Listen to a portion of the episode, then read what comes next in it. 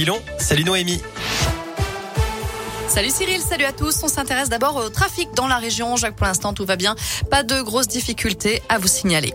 À la une, retour à la case prison. Patrick Balkany, l'ancien maire de Levallois-Perret, condamné pour fraude fiscale, va être incarcéré à la prison de Fleury-Mérogis. Sa femme, elle, pour le moment, est toujours hospitalisée. Le couple n'ayant pas respecté les conditions qui accompagnaient leur placement sous bracelet électronique, ce dernier a été révoqué.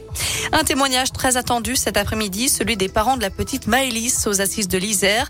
Deuxième semaine du procès de Nordal Lelandais à Grenoble.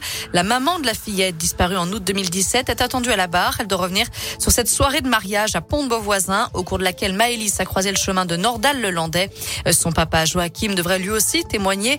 Un peu plus tôt ce matin, l'accusé a été entendu sur l'agression sexuelle de ses deux petites cousines. Le procès doit durer jusqu'au 18 février. À la page des faits divers, cette fuite de gaz ce matin à l'Etra, près de Saint-Etienne. Une conduite a été percée vers 9h30 sur un chantier. 121 enfants et 7 membres du personnel de l'école des Olières ont été confinés à l'intérieur de l'établissement le temps de l'intervention de GRDF. La fuite a finalement été stoppée. La canalisation va être réparée. Le confinement a donc pu être levé. Au total, une douzaine de pompiers sont intervenus sur place. Un accident spectaculaire ce matin à Ghana, dans l'Allier. Un automobiliste qui circulait sur l'A71 en direction de Paris a perdu le contrôle de son véhicule et a fait plusieurs tonneaux d'après la montagne. Il a fini sa course sur le bas-côté. Par chance, il n'a été que légèrement blessé. Emmanuel Vargon en visite dans l'Ain aujourd'hui. La ministre déléguée chargée du logement se rendra dans le pays de Gex pour parler construction de logements, alors qu'un rapport de la Fondation Abbé Pierre rendu public la semaine dernière qualifiait ce secteur de parent pauvre du quinquennat Macron.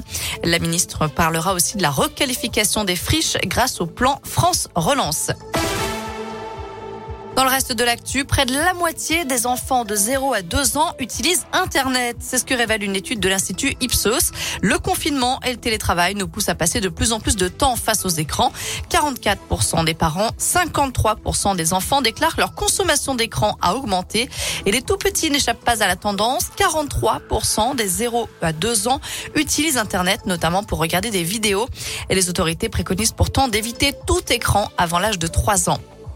À l'étranger, les obsèques du petit Ryan au Maroc, ce garçon de, 30, de 5 ans resté bloqué 5 jours dans un puits, doivent être célébrés aujourd'hui.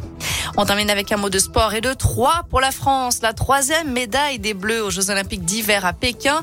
La deuxième de la matinée, encore une fois de l'argent avec la deuxième place d'Anaïs Chevalier-Boucher sur le 15 km individuel en biathlon. Et ce matin, Joanne Claret a terminé deuxième lui aussi en descente.